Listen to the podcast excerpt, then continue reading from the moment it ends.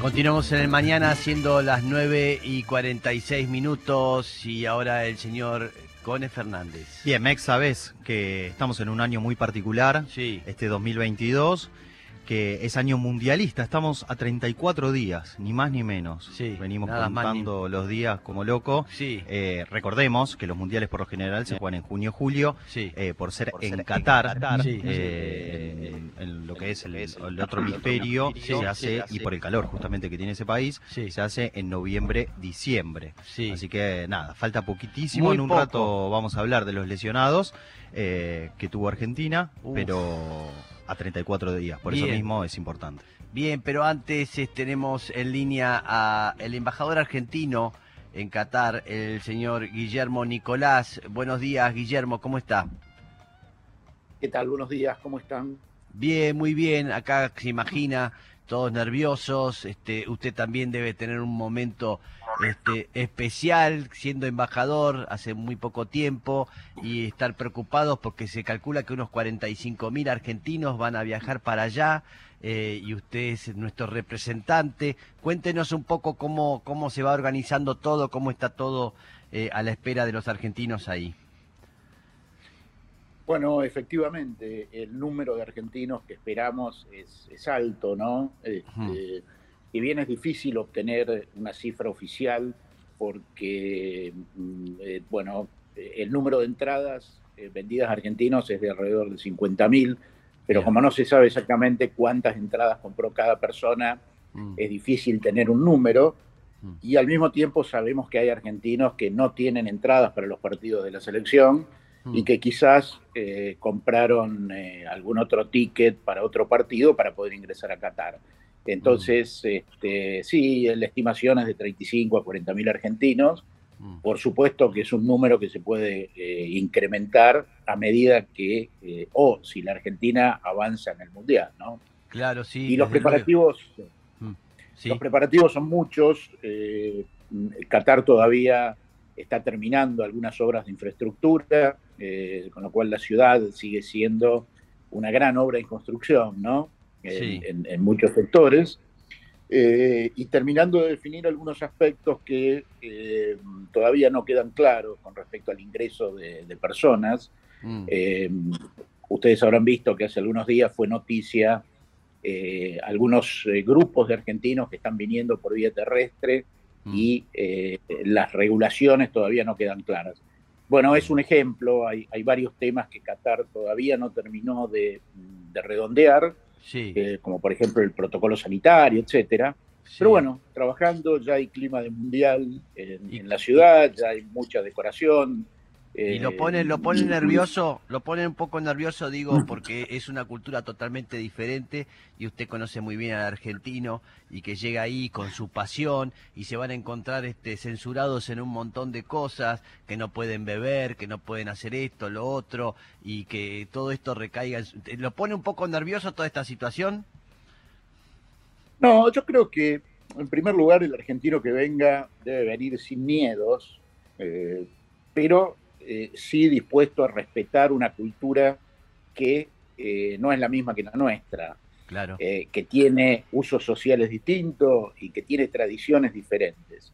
Eh, teniendo en cuenta eso y teniendo en cuenta algunos modos, y cuando, a ver, siempre por supuesto teniendo en cuenta que el mal comportamiento es universal, ¿no? Sí. Y podemos tener problemas tanto en Argentina como en cualquier país occidental como en Qatar. Pero sí. teniendo en cuenta algunos lineamientos básicos de comportamiento, como por ejemplo, bueno, como mencionabas, el tema del alcohol, el tema del alcohol está permitido eh, en algunos lugares, eh, el consumo, por ejemplo, en, en restaurantes, por supuesto, pero además va a haber una fan zone en el centro de Doha donde va a estar permitido el consumo Mm. y eh, afuera de los estadios, antes y después de los partidos, también se va a habilitar la venta de alcohol. Eh, cuando, digo la- cuando digo alcohol me refiero específicamente a cerveza. sí. Eh, Ah, Hay una, por supuesto, hay una marca que patrocina el mundial y es la que, por supuesto, va a estar este, presente en todos estos lugares, ¿no? sí. Eh, en realidad el consumo de alcohol no es un problema en sí mismo, mientras no se haga ostensiblemente por aquellos lugares no permitidos o que después genere, por supuesto, comportamientos indeseables o, no sé, circular bebido hmm. en automóvil, cosa que está completamente prohibido. con lo cual, la primera recomendación es un consumo de alcohol moderado, digo, ser cuidadoso en el consumo de alcohol para evitar excesos. Sí. ¿Algún comentario con respecto a la vestimenta también? A ver. Que no sea de... No, digo, vestir con modestia. Eh, modestia en este caso es eh, este, con una, una, remera de mangas cortas está muy bien, una quizás una bermuda que llegue hasta las rodillas es suficiente. Evitar, por supuesto, caminar por la calle con el torso desnudo. Eh, porque eso puede generar eh, malestar en la población local, ¿no?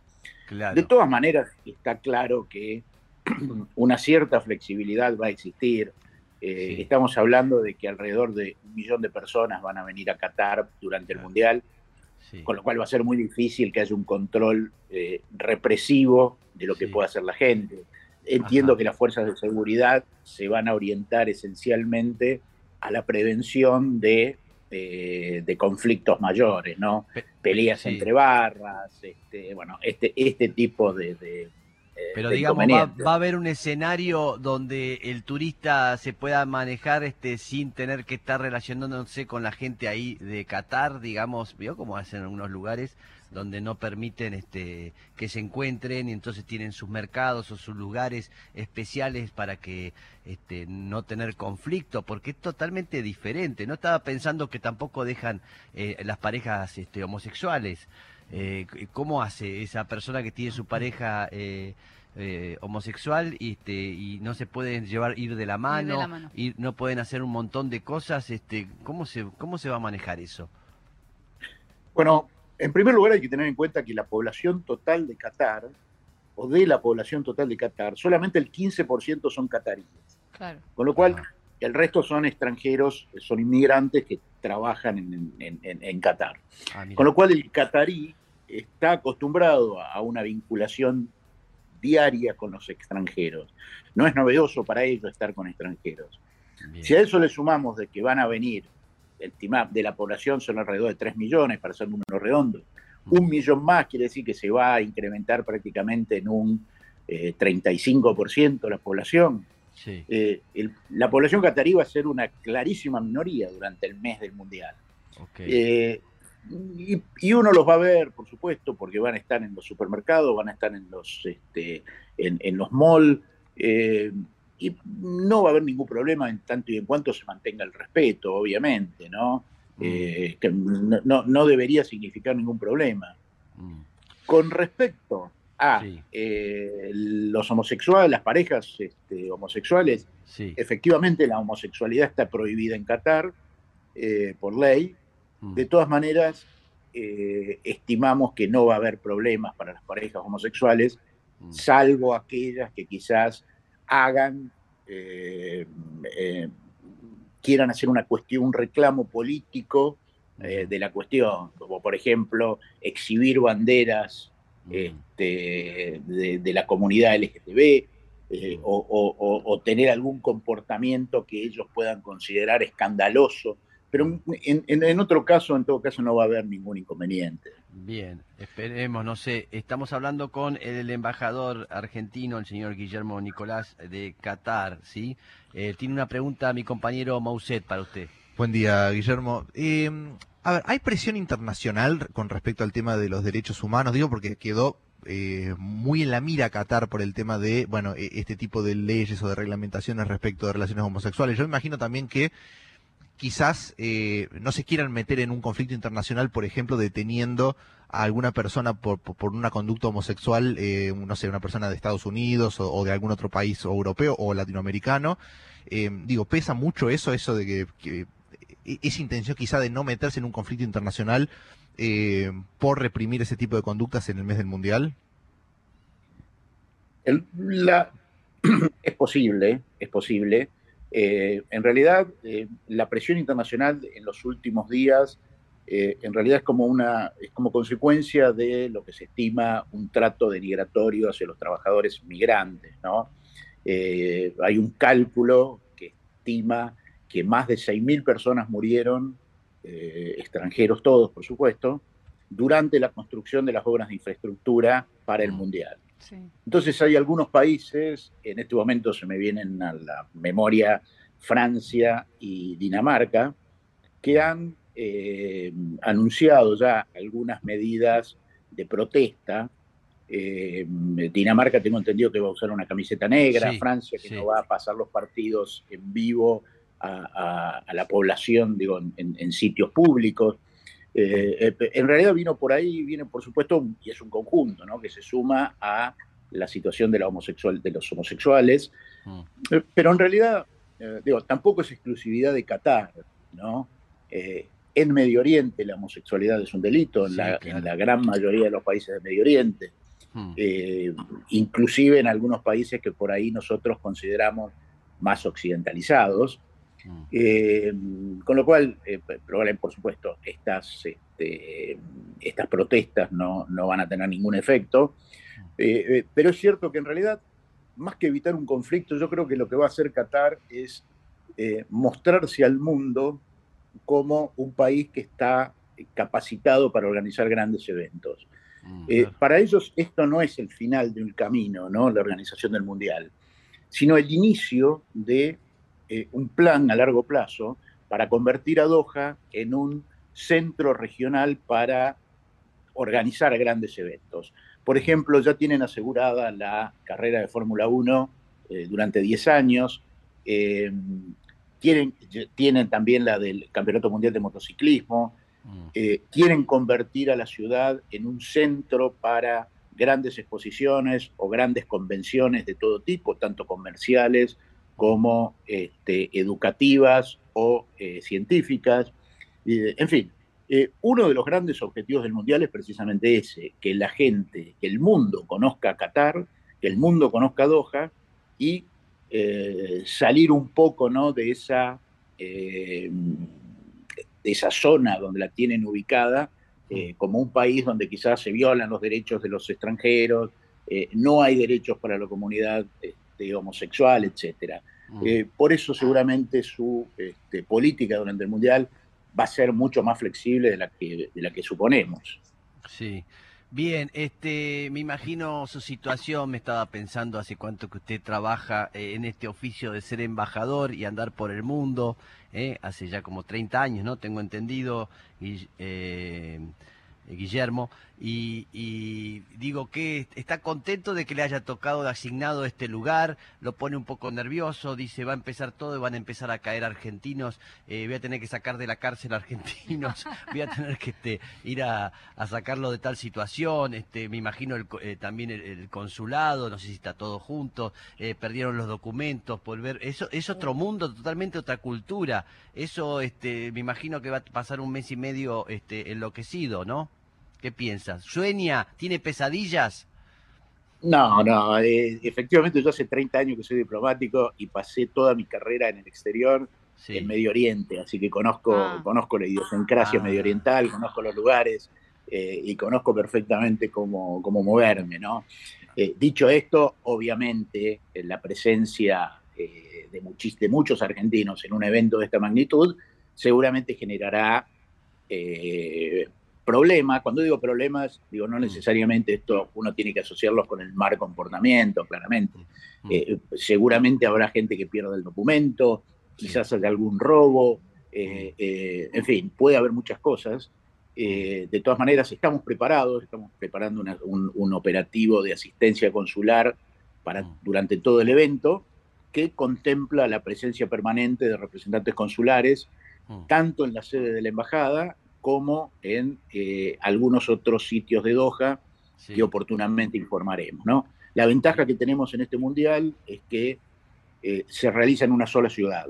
Eh, a diferencia de los anteriores, donde había que recorrer enormes distancias para seguir a los argentinos, para seguir, por supuesto, a la selección y seguir a los mm. argentinos para, para eventuales problemas. Esto, al ser solamente en Doha, eh, la embajada, que está ubicada en el, geográficamente prácticamente en el centro de la ciudad, eh, sirve para cubrir eventualmente cualquier necesidad. Así que eso es una ventaja que tenemos.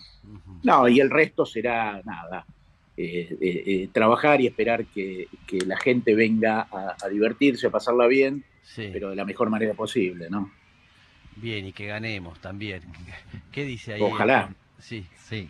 ¿Qué tal, eh, Guillermo? Recién hablabas de los 45.000 argentinos que van a ir. Para mí van a ser muchos más por el hecho de, los argentinos viviendo en Europa, eh, del millón de, extranjeros también que va a acudir al Mundial y el problema del alojamiento, ¿no? Eh, ¿Cómo, cómo, qué, recomendaciones hacen ustedes? ¿Qué, bajada les han dicho de, si se puede ir a ciudades aledañas o incluso a, otros países por las cortas distancias que venías mencionando? ¿Qué te dijeron al respecto? Y sobre todo los precios que se están viviendo hoy en Doha. Tengo muchos colegas que les está doliendo bastante la cabeza conseguir alojamiento a un precio razonable. Bueno, precisamente las eh, restricciones que puso Qatar para el acceso, si bien por supuesto no directas, pero a través de, por ejemplo, los altos precios, es que eh, quizás impidan que mucha cantidad de argentinos o, que un grupo de argentinos importante que hubiese querido venir, finalmente no pueda viajar a Qatar. El tema del alojamiento hay que asociarlo inmediatamente con la Haya Card. ¿no? Eh, para ingresar a Qatar a, partir del 1 de noviembre hay que contar con un pase digital, que es una especie de visado, eh, para, para, como ejemplo nada más, ¿no? que no lo es. Sí, el Fan ID. Es una tarjeta, el Fan ID, el Fan ID de, algún, sí, exactamente, del Mundial anterior, que para obtenerlo hay que contar con eh, una entrada para un partido y eh, alojamiento mm. obtenido a través del sistema FIFA. ¿no? A través, uno entra a la página web de FIFA y a través de, esa se pueden hacer los, este, las reservas de hotel. Eh, efectivamente, el alojamiento supuso y sigue suponiendo un problema. Eh, como te decía previamente, Doha es una ciudad, es una ciudad de 1.800.000 habitantes aproximadamente, 2 millones, mm. eh, que claramente no tenía infraestructura para recibir tanta cantidad de gente.